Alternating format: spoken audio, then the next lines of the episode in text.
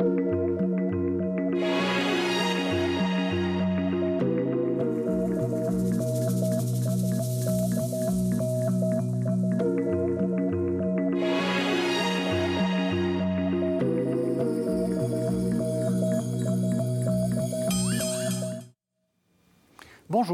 merci de nous retrouver pour la foi prise au mot, votre émission de réflexion et de formation.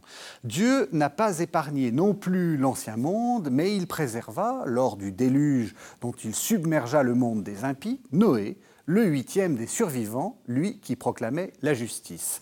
Ainsi parle la seconde épître de Pierre du déluge. Depuis toujours, cet épisode qui se déroule à l'orée de l'histoire de l'humanité a posé des questions. Pourquoi Dieu a-t-il, pour ainsi dire, repris sa création à zéro? Pourquoi a-t-il quand même sauvegardé une partie Et que nous dit l'histoire de Noé? Et enfin, enfin, puisqu'on sait que les histoires de déluge étaient fréquentes dans le Proche-Orient ancien, qu'est-ce que cela nous dit de l'histoire de la rédaction des livres bibliques? Pour répondre à ces questions, deux invités. Stéphanie Antonios, bonsoir. Bonsoir. Vous êtes bibliste et vous êtes chargé d'enseignement à l'école normale supérieure. Et puis Ilaria Kalini, bonsoir. Bonsoir. Vous, vous êtes assyriologue, vous êtes postdoctorante à l'école pratique des et hautes études et vous enseignez à la Sorbonne Université et à l'Institut catholique de Paris. Voilà, alors une assyriologue et, on va dire, une bibliste, et vous êtes euh, spécialiste d'hébreu, Stéphanie Antonios, euh, ça nous dit déjà un peu euh, l'ambiance dans laquelle cette émission va se, va se dérouler, parce que, faut le dire tout de suite, euh, le, récit du déluge, euh, eh bien, on en a trouvé des exemplaires, si j'ose dire, avant même euh, l'écriture de, ce, récit, en Babylonie. Exactement.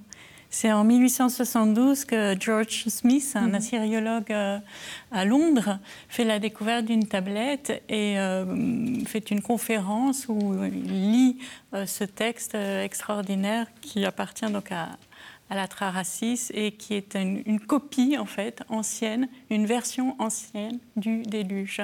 Et donc euh, fin du 19e siècle, on commence à découvrir ce patrimoine immense de tablettes mésopotamiennes, parmi lesquelles des, dizaines de copies en fait hein, de, tablettes du, déluge qu'on pensait être euh, un, moment clé de l'histoire biblique.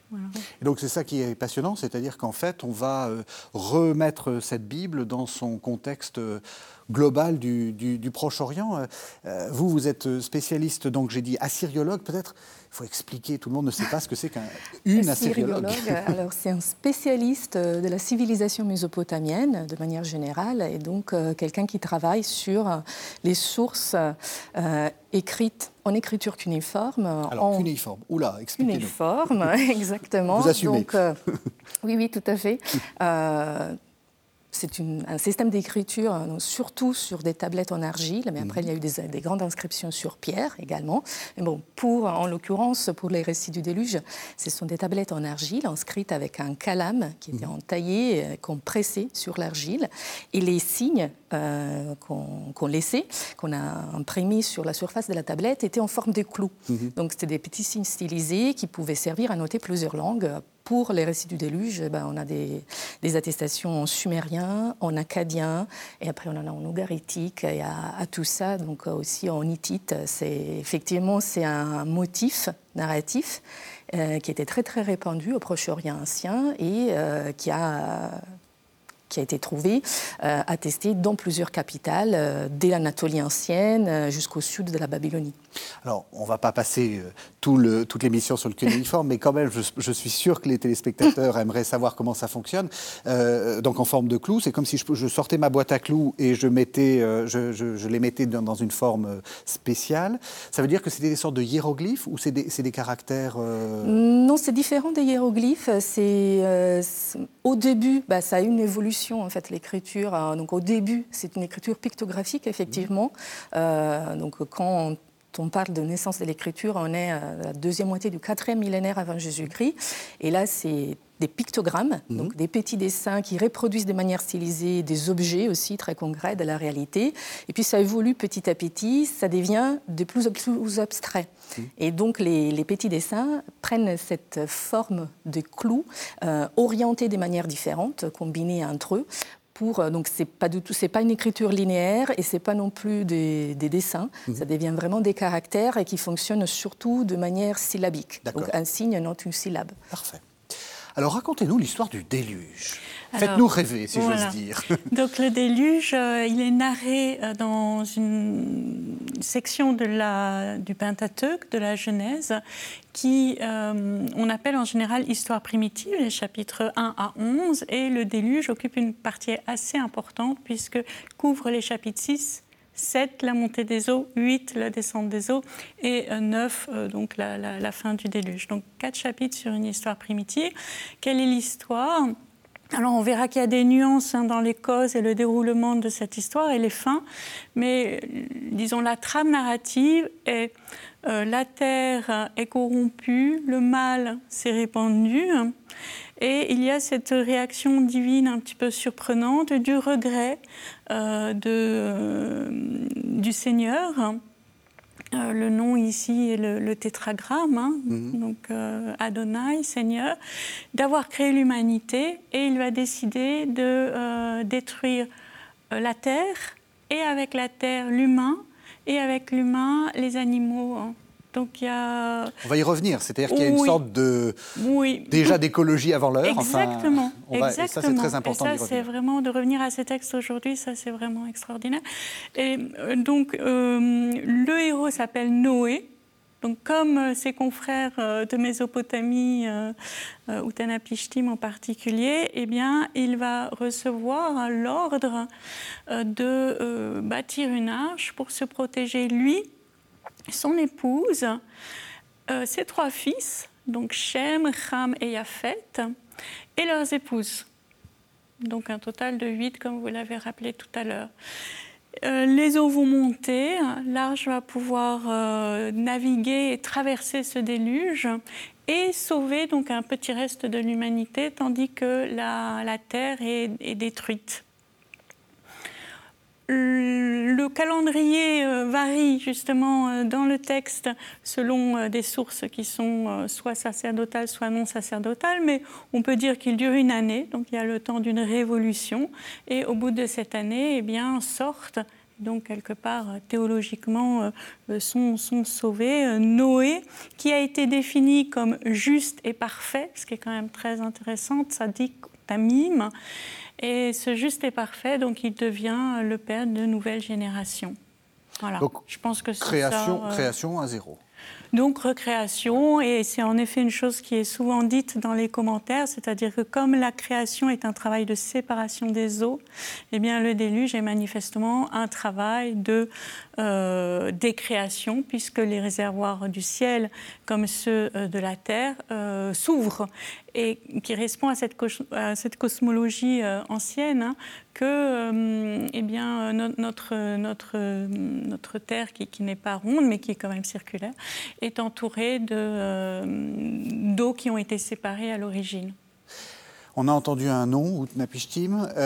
Alors, dans les, dans, les, dans les récits euh, babyloniens, on a est-ce qu'on a exactement la même euh, histoire? Peut-être, revenons-en, c'est quoi cette littérature de, quand elle date euh, Et comme ça, on va pouvoir comparer. Oui, alors là, c'est, déjà c'est une question complexe parce que, mais très intéressante aussi parce que les, les sources mésopotamiennes, bah, elles sont distribuées sur un arc chronologique qui est très très long. Mhm. Et donc, euh, les attestations qui nous parlent du récit du déluge sont aussi distribuées et varient euh, tout au long de cet arc chronologique, selon, selon les sources.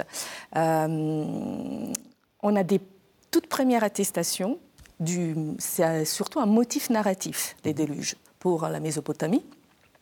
Et du coup, il y a ces noyaux du motif narratif euh, qu'on retrouve, qui est commun, mais avec des éléments, des différences également. D'accord une toute première, enfin, toute première attestation, on les a encore dans les textes sumériens, qui sont très anciens, qui datent même de la fin du troisième millénaire avant Jésus-Christ, tout début du deuxième millénaire.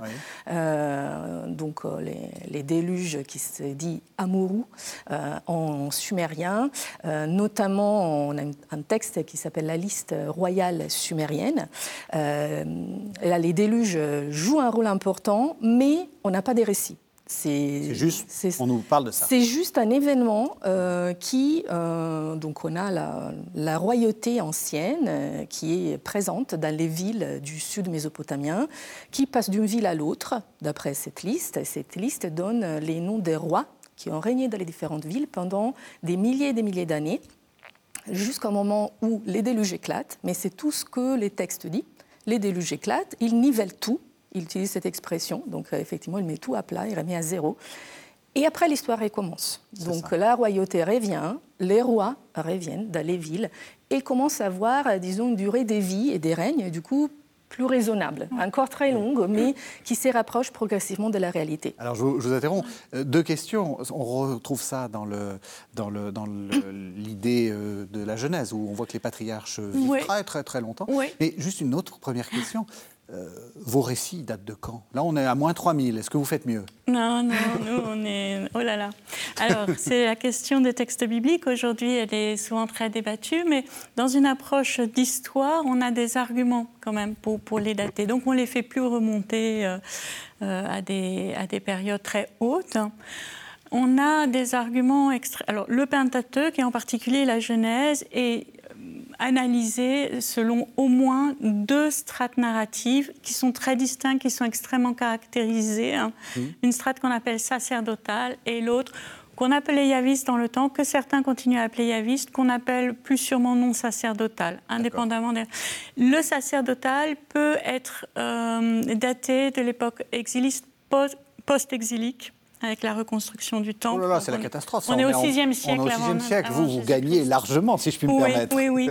Et alors, euh, selon que, donc, on voit que dans notre texte biblique, mais ce qui rejoint euh, les traditions mésopotamiennes, c'est que je, pense que les, euh, les, les scribes euh, notre texte se présente comme une bibliothèque. On a au moins deux versions. C'est ça. On a au moins deux copies, en fait. Et, euh, ah oui, ça veut dire que... Donc, selon que euh, cette première strate ou deuxième strate sacerdotale a été elle-même à corriger ou a été corrigée, eh bien, le nom sacerdotal est précède ou est postérieur. J'ai tendance à penser qu'il est postérieur et je, je, présenterai quelques arguments sur mhm. les causes du déluge, justement. Donc pour bien comprendre, on a donc deux récits, un peu comme vous dites, hein, plusieurs versions, et quelqu'un en a fait une sorte de fusion. Oui. Et alors on sait à quelle époque? Alors, euh, on va dire, je pense que si on dit l'époque perse achéménide, au 5e, 4e siècle avant Jésus-Christ, on ne fait pas d'erreur, en fait. Notre argument principal, c'est de, dire que la, Bible, le Pentateuque est traduit au, IIIe siècle en grec, que les témoins de Qumran, qui sont datés alors pour les plus anciens, euh, fin 3e siècle, mais surtout 2e siècle et surtout 1er siècle, présente un Pentateuque stable. C'est ça. C'est un argument assez fort pour dire que la clôture de ce livre euh... Quatrième, troisième, mais quatrième. Ouais. Et ça veut dire que, bien sûr, les scribes n'ont pas arrêté d'écrire, mais euh, ces écrits seront euh, des livres séparés. Ils ne sont plus intégrés dans la transmission. Donc, pour, euh, pour revenir, c'est un peu comme si moi, je faisais euh, de. Euh, alors, vous êtes italienne, de Dante ou de la chanson de Roland, une nouvelle version euh, et que je reprenais des traditions, etc. C'est un peu ça qui se passe, c'est-à-dire que ça, on réécrit, on reprend. Tout à fait. Ben, en Mésopotamie, euh, effectivement, c'est euh, tout à fait ce qui se passe. C'est vraiment les travaux des scribes qui mhm. produisent les textes. c'est un travail de copie, de réécriture constante, mhm. mais qui effectivement n'est pas tout juste pour copier à la lettre, ce qui existe déjà, mais ça injecte aussi tout le temps euh, du renouvellement en fonction des contextes, parce que ces récits mythiques servent aussi à euh, refléter euh, la vie des gens, leurs croyances et à répondre à certains questionnements sur les mondes et sur la vie. Mhm. Donc effectivement, le, les récits, si on veut parler vraiment des narrations développées, les plus anciens qu'on connaît pour l'instant pour la Mésopotamie, c'est les poèmes d'Atrahasis, mhm. donc les grands sages, mhm. c'est les noms du Noé mésopotamien. Oui.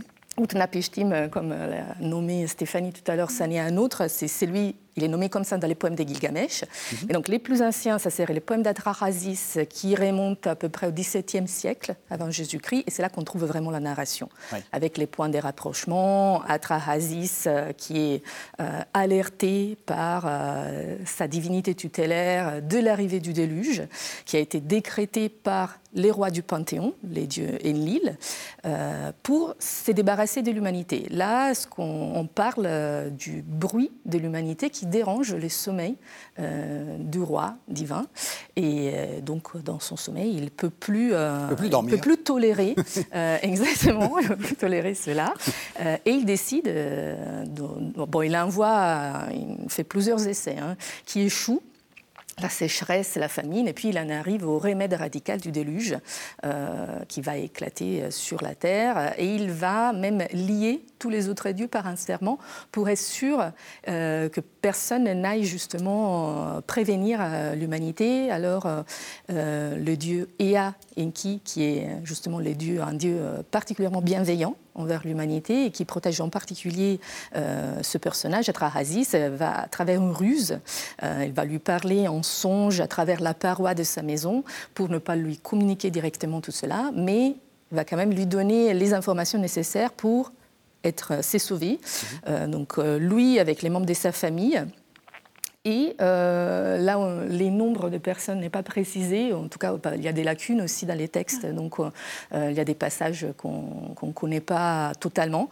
Euh, mais ce qui est intéressant, c'est qu'on voit aussi que lui fait monter dans son bateau des techniciens, ce qu'on appelle et qu'on traduit comme techniciens, donc des personnes qui sont des artisans spécialisés, dépositaires des différents savoirs techniques, et notamment bah, les scribes aussi, qui connaissent l'art de l'écriture. Et c'est par là qu'on voit que euh, cette volonté de donner une continuité quand même à l'humanité et aussi à toute la connaissance, hmm. même après les déluges. C'est ça. On va, on va y revenir sur ce sens à, donner. Peut-être juste avant, euh, on voit bien du coup que c'est mythique, enfin, puisque c'est une histoire qu'on retrouve. Est-ce qu'il y a quand même quelque chose qui pourrait être un substrat? Est-ce que, est que ça dit une expérience de l'humanité? Comme, euh, comme expérience de l'humanité, ça dit une catastrophe euh, qui peut se manifester de telle ou de telle autre manière. C'est ça. Voilà. Je, je pense qu'il faut d'emblée euh, dire que le déluge tel qu'il est narré euh, dans le récit euh, de la Bible n'est pas historique. Comme l'a dit Laria, c'est euh, un motif littéraire, narratif. On peut appeler ça un mythème, c'est-à-dire c'est un élément du mythe qu'on retrouve dans les cultures du monde entier. Si on prend le dictionnaire des mythologies, on a des, centaines de récits de déluge. Il se trouve qu'au sein du, du bassin méditerranéen, et du bassin donc de la Mésopotamie, on a des convergences qui montrent que ces récits euh, se, sont, euh, se sont côtoyés et ont dialogué sur les raisons et les conséquences. Mais du coup, on ne peut pas dire que c'est l'explosion du, du, volcan de Santorin ou que c'est... Euh, est-ce qu'il y, y, a quelque chose qui pourraient être un peu, je sais pas, des digues bah, qui, qui lâchent Comme l'a comme l'a dit Stéphanie, effectivement, il n'y a pas historiquement, il n'y a pas deux déluges comme événement universel. Euh, D'ailleurs, il y a, je l'ai dit aussi parce que je, travaille aussi comme archéologue au Proche-Orient ancien et donc je sais qu'il y a eu, euh, surtout dans les passés en tout cas, euh, plusieurs tentatives de, d'identification euh, des couches stratigraphiques, ah, surtout dans les villes. Exactement. Et vous ne l'avez pas trouvé bah, dans plusieurs villes, surtout dans les sud mésopotamiens, où on supposait que les, grands déluges auraient pu avoir lieu, on a pu identifier des couches qui qui montrent qu'il y a eu un abandon, par exemple, des villes, des couches d'abandon, liées effectivement à des phénomènes d'inondation par les eaux. Mais euh, ce sont des choses qui s'intègrent et qui se répètent. Donc, ce qu'on peut dire, c'est que euh, c'est très probablement un motif qui est né aussi euh, d'une relation de l'homme au milieu naturel dans lequel il vivait. Ça, c'est sûr. Et qu'il a inspiré, euh, mais selon les contextes, avec euh, des, variantes. Donc, on sait aussi, par exemple, dans la partie nord de la Mésopotamie, où, où je travaille, où je fouille, euh, j'ai pu assister à l'arrivée du... La partie nord de la Mésopotamie, vous la situez où euh, ah, dans, une, dans, une, carte euh dans, dans, les nord de l'Irak. D'accord. Grosso modo, dans les nord de l'Irak et partie est de la Syrie. Mhm. donc, par là, c'est vrai qu'il y a aussi des conditions climatiques différentes du sud mésopotamien, qui est beaucoup mhm. plus désertique.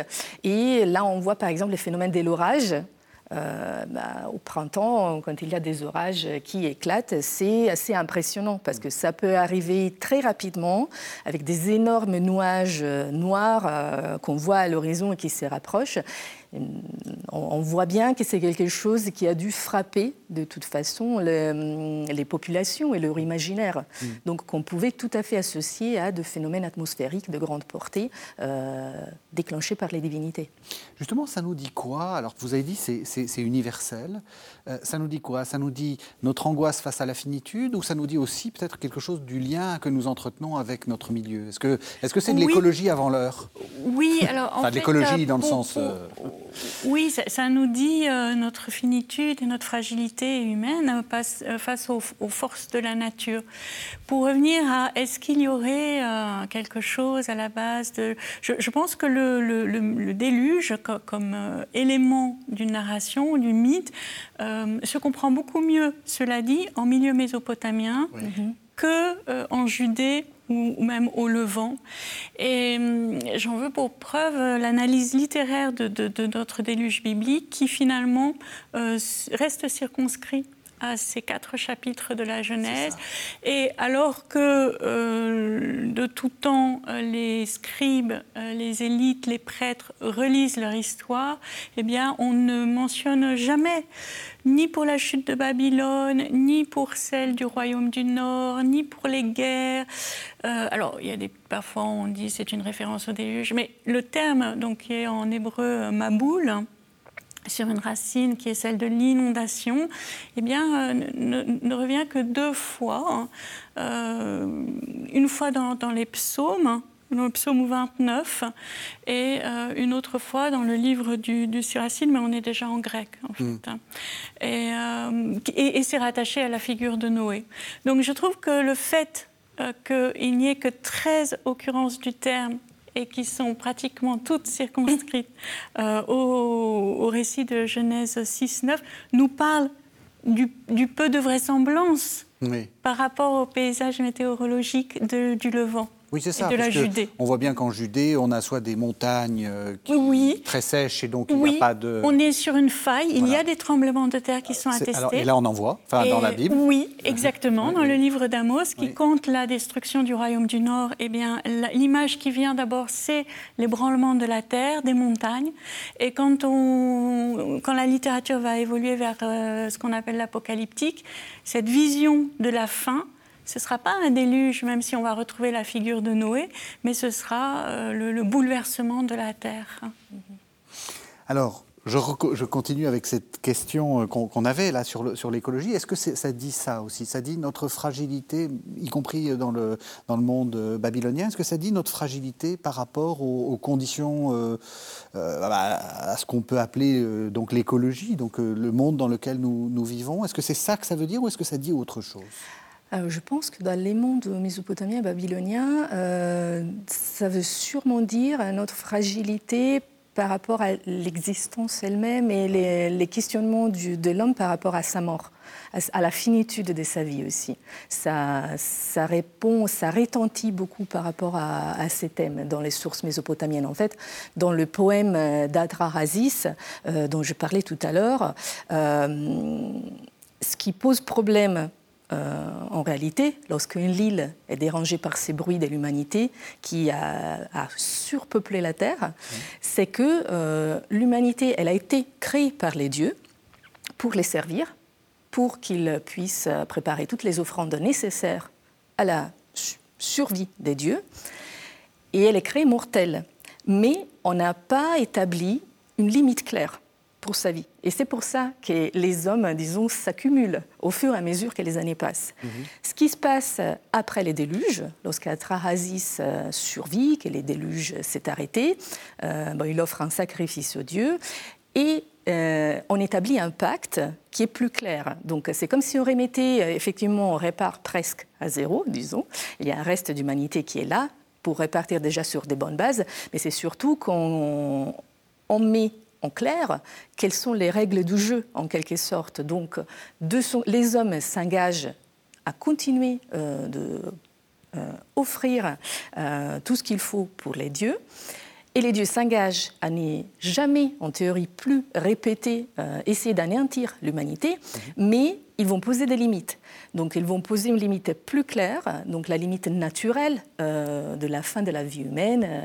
Euh, par rapport à, cause de la vieillesse, à cause de la maladie, ce qui n'était pas établi auparavant, plus d'autres causes comme la mortalité infantile, par exemple, ou des catégories sociales qui, euh, comme les prêtresses, qui ne pourront pas avoir d'enfants, pour essayer de limiter euh, tout cela. Et donc c'est euh, c'est un discours qui a à faire à, à, la mortalité à la fin de la vie humaine. Et c'est aussi cette thématique-là qui revient dans les poèmes de Gilgamesh, lorsque ces récits du déluge est repris, mais comme une sorte de flashback dans les passés. En fait, c'est un récit intégré dans les récits. Mhm. Gilgamesh, il part dans sa quête d'immortalité, parce qu'à un certain moment, il est obsédé par euh, l'effet de devoir mourir un jour. Il a vu mourir son compagnon Enkidu devant ses yeux. Il en a énormément souffert. Et donc, il passe d'une vision de la vie euh, qui a été beaucoup rapprochée du personnage d'Achille, parce mhm. qu'au au début, Gilgamesh, c'était un héros qui voulait. Euh, dont la mort ne l'intéressait pas trop. Il veut, combattre, il veut, jouir de la vie. Il veut gagner l'immortalité par la gloire, en fait. Et sauf qu'après avoir vécu euh, de près la mort de son compagnon. Il change complètement de vision.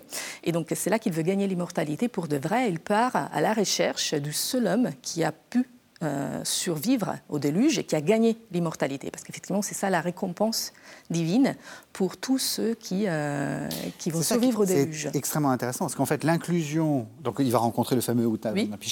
l'inclusion, c'est de dire, dans une quête d'immortalité, rencontrer le Noé euh, babylonien qui est celui qui a survécu. Oui. la question, c'est ça en fait. Oui. Donc en fait, dans le déluge, ce qu'il y a derrière, c'est euh, pourquoi, enfin, pourquoi nous sommes mortels en fait. Oui.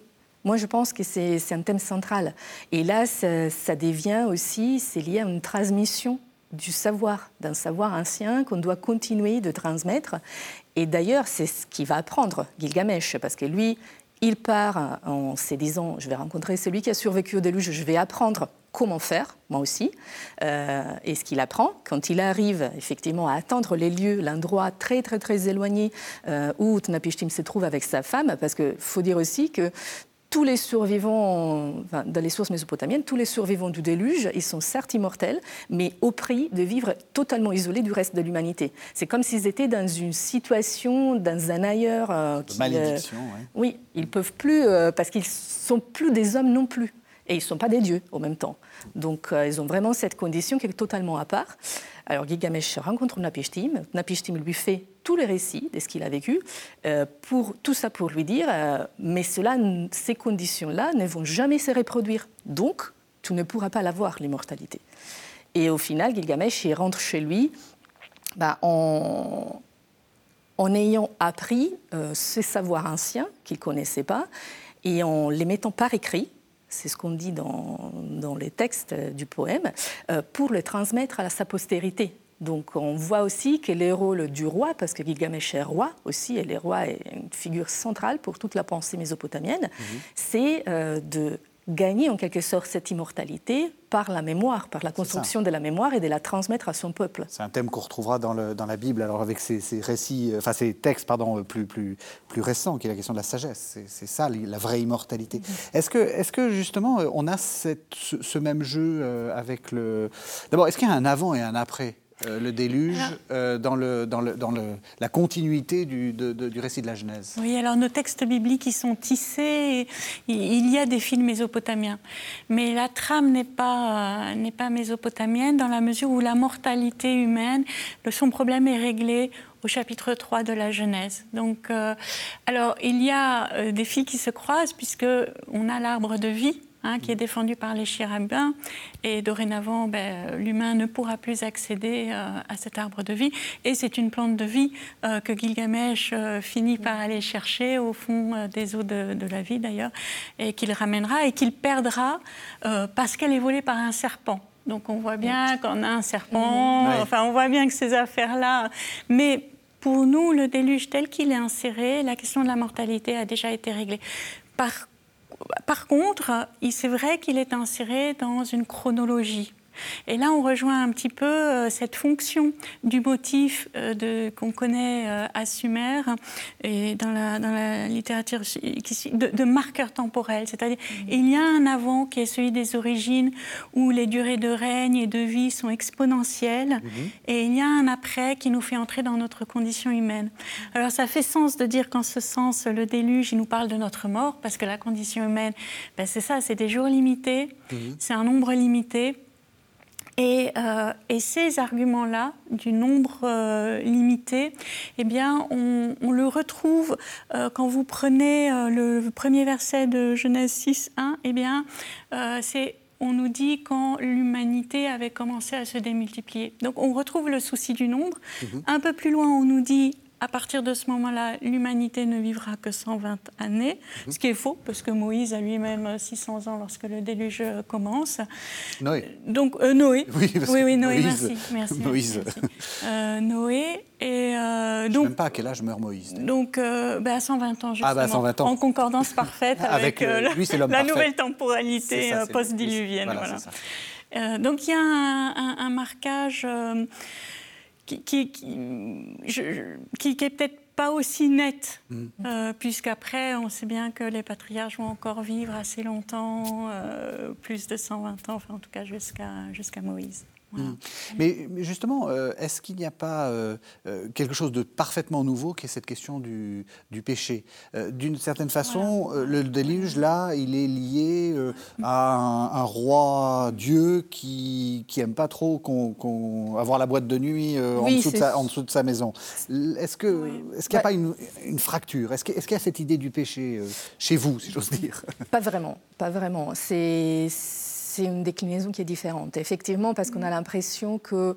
Alors, il y a des interprétations sur la décision d'Enlil dans le poème d'Atrahasis de déclencher le déluge à cause de ce bruit de l'humanité qui dérange son sommeil, effectivement, ça fait un peu rigoler au début quand on le dit comme ça. Ça a l'air d'une divinité un peu légère euh, qui prend des décisions sur euh, des coups de tête euh, comme ça.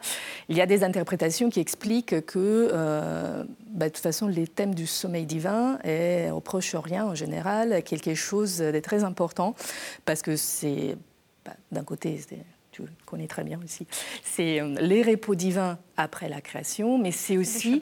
C'est le Shabbat. C'est aussi euh, l'effet de respecter l'ordre établi par cette création même. Et donc, à partir du moment où il y a du bruit lorsqu'une divinité s'endort, euh, c'est pas bon signe. Ça, Quand les dieux deviennent insomniaques, c'est que le monde va plus bien. C'est pas bon signe. Donc, plusieurs assyriologues ont insisté sur l'effet que ces bruits qui dérangent constamment et l'île dans son sommeil, euh, on pourrait l'interpréter euh, comme une sorte de signe des révoltes ou des révoltes potentielles envers son pouvoir. Et donc c'est pour ça qu'il réagit, pour simplifier les choses. mais effectivement, après, il n'y a pas cette connotation on n'a pas la connotation du péché et on n'a pas de notion de faute précise de l'humanité ou d'un homme en particulier dans ce processus. C'est plus général, c'est moins la, démultiplication de l'humanité, de toute façon, c'est quelque chose qui est inhérent à sa nature même à partir du moment où elle est créée par les dieux. Et c'est comme si c'était eux qui ne s'étaient pas rendus compte dès le départ qu'il fallait quand même mettre ses limites pour euh, que les choses se passent bien pour tout le monde. Euh, et après, ils reviennent, euh, une fois les déluges éclatés, ils reviennent quand même sur leurs décisions parce qu'ils se rendent compte que bon, s'ils exterminent l'humanité, eh ben, ils ne vont plus avoir d'offrande non plus. Donc ça ne va pas bien se passer. Effectivement. Et même même dans une source plus tardive euh, que nous avons, un autre poème mythologique, euh, le poème d'Héra, qui est daté de la première moitié du premier millénaire avant Jésus-Christ. Alors, entre, euh, il y a plusieurs opinions. On n'est pas à 9e, 7e siècle, on, va dire qu'il y a plusieurs opinions. Quand on est, euh, nous, à 500 ou 400, on n'est plus à, 100 près, nous. Hein. en tout cas, c'est celui qu'on considère le poème mythologique mésopotamien les plus récents. Euh, sûrement plus récent que la Trahasis et Gilgamesh. Euh, on retrouve encore une fois les motifs du déluge, mais on voit vraiment qu'il est devenu comme une sorte de leitmotiv euh, un peu classique. C'est juste une allusion rapidement, parce que le poème d'Héra parle du dieu Héra, qui est une divinité, pour le coup, particulièrement colérique, euh, qui veut anéantir l'humanité. Et pour ce faire, elle va parler avec les rois des dieux, qui à cette époque-là est Marduk, qui vit à Babylone, pour le convaincre de lui laisser son siège pendant un moment pour pouvoir faire ce qu'il veut, en fait. Mm. Et Marduk lui dit, ah ben non, je ne peux pas partir parce que euh, j'ai déjà fait une fois, et il y a eu les déluges, effectivement, les, les liens du ciel et de la terre euh, est parti en miettes, mm. en quelque sorte, et on revient un peu à ce que Stéphanie disait tout à l'heure, ce n'est plus euh, que le phénomène atmosphérique lié à l'eau, mais ça évolue aussi, ça parle des tremblements de terre, c'est l'eau d'en haut et d'en bas, c'est les tremblements des terres et c'est aussi euh, plein d'autres phénomènes qui arrivent euh, au milieu de la société humaine. Hmm. C'est là où on voit que la comparaison avec, euh, avec le monde mésopotamien est intéressante parce qu'on voit la, spécificité théologique de, notre, hmm. de notre texte, enfin du texte d'Ancien Testament. C'est vraiment la question de la faute. Alors, oui, c'est la relecture qui est faite, c'est-à-dire que la mortalité ayant été réglée, si on peut dire les choses ainsi, euh, le déluge va servir une autre interprétation qui est celle de la présence du mal. Euh, la notion de péché, elle est vraiment chrétienne, donc ce c'est pas cette notion-là qui apparaît dans le texte, c'est celle de mal. Euh, une racine ra, qui veut dire le mal au sens de mauvais. Et c'est donc dans la, trame non sacerdotale, mhm. et c'est là où il y a des fils qui se croisent avec la Mésopotamie, il est question d'une démultiplication, mais pas des hommes, pas des humains, mais du mal. C'est ça. Et c'est cette démultiplication du mal donc, euh, je, pense que là, on a vraiment euh, un, lien très, qui montre le travail théologien des scribes de s'approprier des mythes euh, pour qu'ils parlent dans la construction de leur discours théologique. Donc c'est la question du mal. Et pour le sacerdotal, il ne va pas utiliser le terme de mal, il va utiliser une racine qui est, alors que je trouve absolument extraordinaire, qui est euh, la racine charat, donc shinreta, et qui peut être conjuguée à différentes formes bibliques euh, en l'occurrence euh, à la forme nifal, c'est-à-dire réfléchie, à la forme piel intensive et causative. Donc on a euh, la terre qui se corrompt, Vatishrat Haaretz. Et lorsque Dieu prend la décision du châtiment, Elohim, donc dans la strate sacerdotale, eh bien Elohim est Mashrit, donc c'est la même racine pour dire détruire. Donc nos traductions ne peuvent pas rendre compte le jeu qui existe en fait mhm. entre le fait que la terre se, se corrompt et le fait que le châtiment n'est que la conséquence de sa propre corruption. Mhm. Il y a quelque chose que je trouve vraiment fabuleux dans. Donc deux lectures différentes. D'une certaine façon, se, plonge lui-même dans le, dans le déluge. En fait, mhm. c'est pas c'est pas Dieu qui. C'est pas euh, Une, une, punition. C'est pas punitif comme euh, Héra dans. le Mais c'est vrai qu'en même temps, on retrouve aussi cette, euh, ces nuances, ces jeux mm. de nuances dans Héra même, qui, lui, à mon avis, on a les deux aspects en fait dans mm-hmm. ces poèmes. On a cette divinité de la guerre Mm. Elle, est là pour ça, euh, effectivement, qui veut agir. Et en même temps, on ne comprend pas trop les raisons de son action, parce que ce n'est pas précisé, est-ce que c'est dans les lacunes, encore une fois, du texte peut-être, euh, mais on a vraiment l'impression que de toute façon, son intervention va agir euh, plus que sur les milieux naturels, les phénomènes atmosphériques, encore une fois, par euh, l'effet de déclencher une sorte de destruction de la société euh, par euh, une série de effectivement Donc, il y a les mal qui s'accumulent, oui, oui, les mal qui s'accumulent, qui se déclinent de différentes façons dans les liens sociaux de la famille, des différentes couches mm. sociales, et c'est par là que la société est amenée à s'autodétruire. Alors, ce qui est, on voit bien, c'est passionnant parce qu'on voit bien comment le même motif, c'est pour ça que j'aime bien votre idée de motif, est, réutilisé, réinvesti avec des significations différentes selon l'évolution de, la, théologie. Alors, il faut, expliquer qu'il y a une, une, enfin, une ultime mm. euh, reprise, mais qui n'est pas dans notre canon. Euh, c'est le livre d'Enoch. Alors, c'est hyper intéressant parce que là, on a l'impression que le péché dans, dans notre texte est interne à l'humanité, alors que dans le livre d'Enoch, c'est les anges qui viennent, enfin les anges, un peu déchus, hein, qui, viennent euh, instruire les, hommes. Et ça, euh, la, divinité supporte plus. Voilà, c'est des traditions que. Donc, le premier livre, euh, la première section du livre d'Enoch, premier Enoch, le livre des veilleurs, dont certains vont être les anges déchus. Alors, ces, textes sont datés du IIIe siècle également hein, pour cette section euh, des veilleurs. Donc, on a pratiquement notre texte biblique et une autre tradition qui n'est pas retenue dans le canon, mais qui est faite allusion, puisque les versets 1-4 de Genèse 6 font allusion donc au euh, Béné Elohim, donc les fils des dieux. Hein, qui descendent sur la terre, qui voient euh, ces banotes Adam, les filles de l'humain, les filles humaines, et qui les trouvent belles et euh, euh, par, ce, par ce regard et ce désir, elles vont prendre les femmes et euh, enfanter donc une génération que la Bible, le, verset est assez difficile, au verset 3 et 4, euh, appelle Néphilim et euh, Giborim. Donc, euh, souvent des géants. Des géants. voilà, c'est comme ça. que la Septante en tout cas a traduit.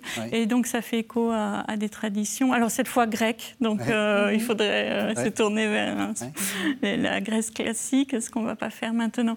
Et je, donc dans la trame sacerdotale, on a vu terre, corruption. Dans la trame non sacerdotale, donc on voit c'est vraiment le mal le mal dans le cœur. Yetzer mhm. lève ou Yetzer marché lève. Donc, ce fait que nos pensées forment du mal. C'est ça. Et là, on a un, mal qui est ancré euh, en l'humain.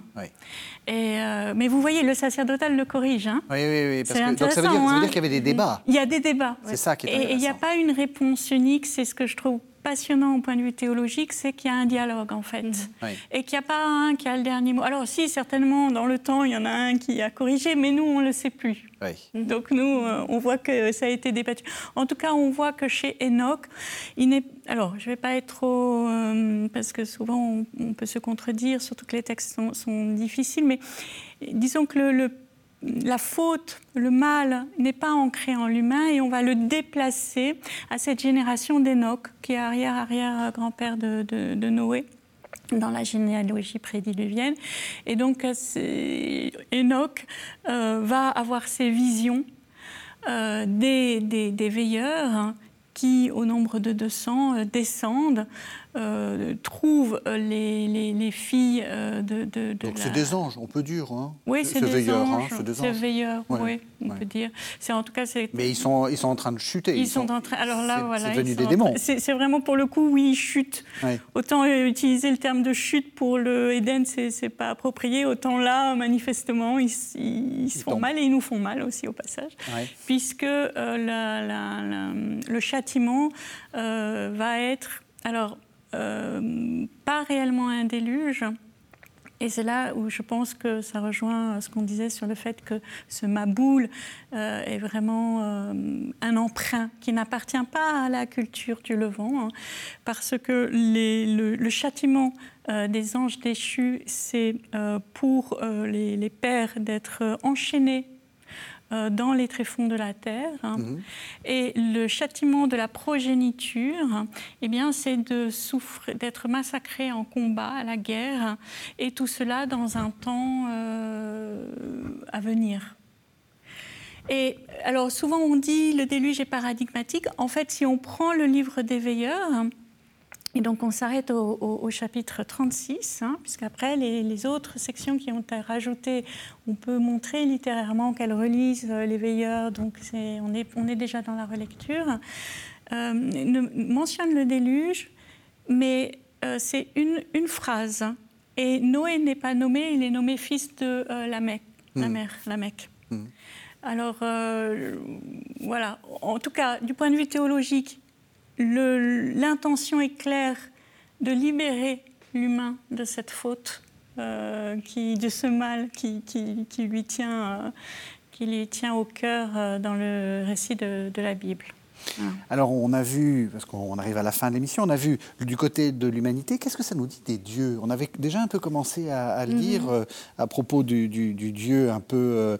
le rôle, enfin c'est cette idée euh, que vous avez dit dès le, début, euh, euh, Dieu qui se repent presque. De, Est-ce que, est que ça dit que c'est des dieux imparfaits, que c'est des dieux qui, qui bricolent et qui se disent oh là là, on est mal parti, on va recommencer, vous voyez, comme quand on, on, fait, une, on fait un brouillon, puis hop, on, jette. C'est comme ça? Qu'est-ce que ça nous dit des dieux? Des dieux, c'est sûr que l'image des dieux mésopotamiens qu'on a des poèmes mythologiques euh, n'est pas du tout celle de, de, la perfection, comme nous on pourrait parler de perfection. C'est des dieux qui sont très semblables au, comportement humain mhm. déjà.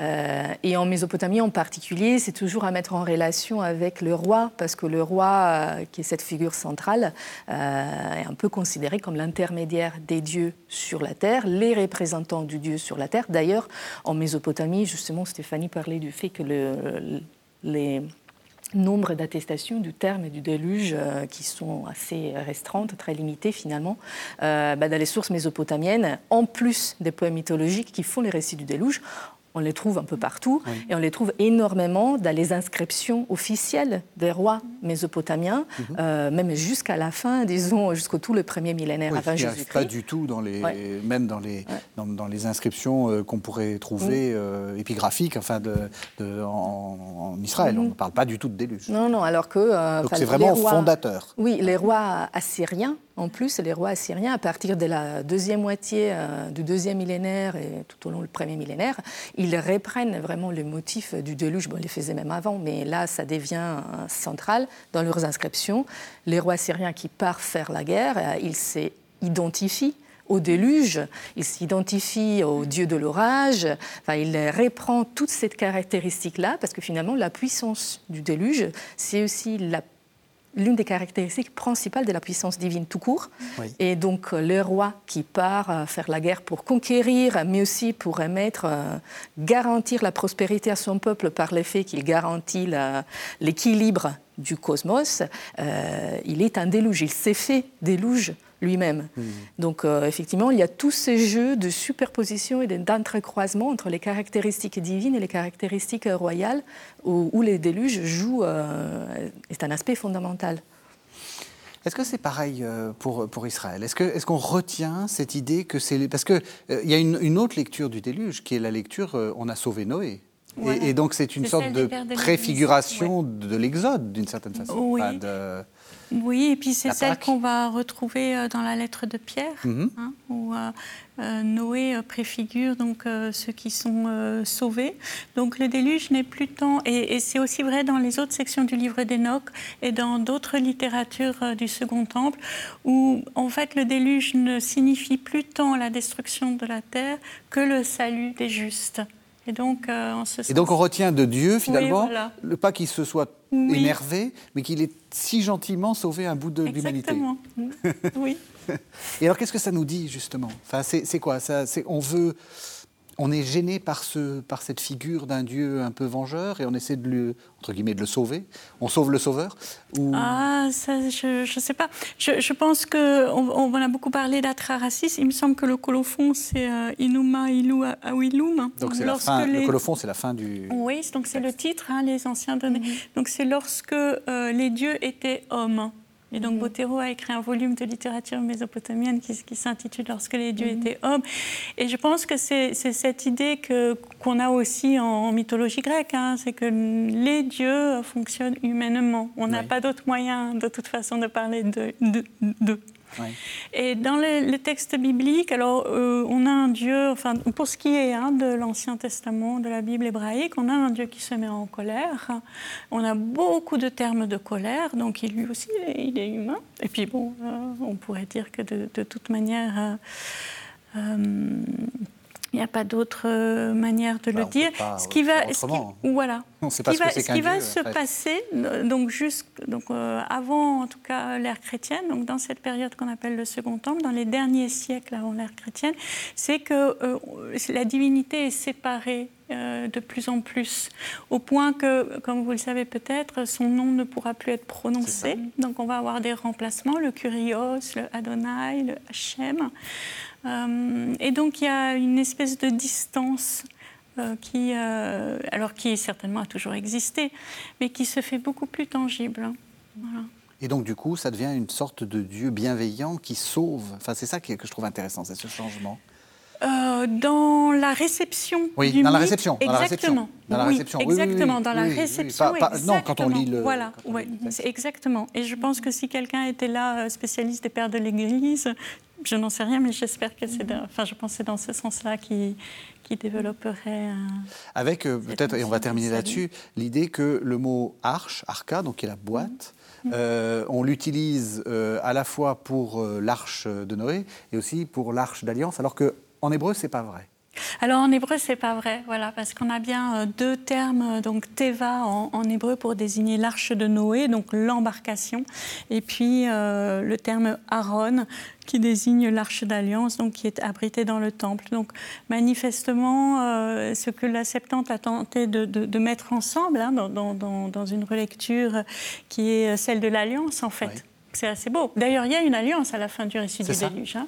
Et c'est hum, l'arc suspendu, dernier clin d'œil avec la, Mésopotamie, que cet arc Keshet, eh bien, il est également euh, suspendu euh, lorsqu'on le déluge est une arme du dieu Marduk dans mm et à la fin de l'Enuma Elish, cet arc est suspendu.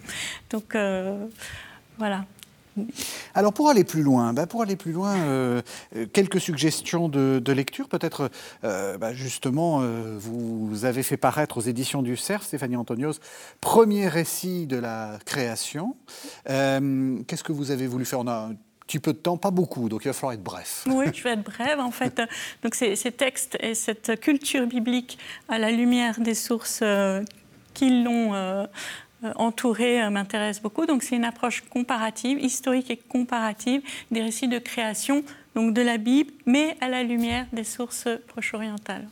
Et vous êtes aussi la comment dire, directrice de collection d'une jolie collection aux éditions du Cerf aussi, qui s'appelle La Peau. Voilà, littératures anciennes du Proche-Orient, donc qui euh, a un rythme de publication un peu lent parce que le travail est immense, mais qui fait le choix donc de publier des textes dans la langue originale, donc des textes du Proche-Orient, avec une traduction française, des notes euh, d'épigraphie pour le côté euh, original et euh, des notes de commentaires pour le côté français et qui permet euh, de mm, qui peut rejoindre tous les publics en fait et qui permet de mettre au jour vraiment ces, ces, ces, trésors. C'est des sortes de budets mésopotamiens si on peut dire. c'est très, très gentil de dire ça, mais euh, il y a quelques très beaux volumes. Et puis vous, euh, vous, avez, euh, vous êtes en train de, vous, aussi, vous suez sang et eau pour, euh, pour essayer de publier un, très beau colloque. Oui, c'est un colloque qui a eu lieu en 2021 et donc euh, dont les actes, je suis en train de préparer, euh, bah, quasiment suppresse euh, le volume qui va paraître chez Classique Garnier. Mhm. C'est un volume qui s'appelle, en reprenant les titres du colloque, Déluge au pluriel et Autres destructions, les récits de la fin en Méditerranée orientale ancienne. Donc c'est un colloque auquel Stéphanie a participé, d'ailleurs, avec plusieurs spécialistes, un colloque interdisciplinaire, donc avec des spécialistes de la Mésopotamie, des textes bibliques, euh, de la Grèce ancienne également, euh, toujours dans une perspective comparatiste et historique aussi, pour effectivement enfin, mettre en parallèle et en dialogue entre elles euh, toutes ces, ces, sources qui nous parlent de la destruction. Ça part du motif du déluge, mais c'est plus large aussi, dans ces textes anciens et dans ces contextes particuliers qui, comme disait Stéphanie tout à l'heure, sûrement euh, aider à créer des convergences spécifiques au-delà de motifs qui sont plus généreux qu'on peut retrouver chez beaucoup de civilisations. Je trouve que c'est très important de, de réfléchir à ça à l'époque où on est en train de penser que nous allons être euh, mm. juste à la fin du monde. Mm. En fait, ça fait très longtemps que l'humanité pense qu'elle est à la fin du, monde. Merci, merci à, tous les, à toutes les deux. Merci, de nous avoir suivis. Vous savez que vous pouvez retrouver cette émission sur le site internet de KTO, www.ktotv.com. Et on se retrouve la semaine prochaine, si la fin du monde n'est pas déjà là.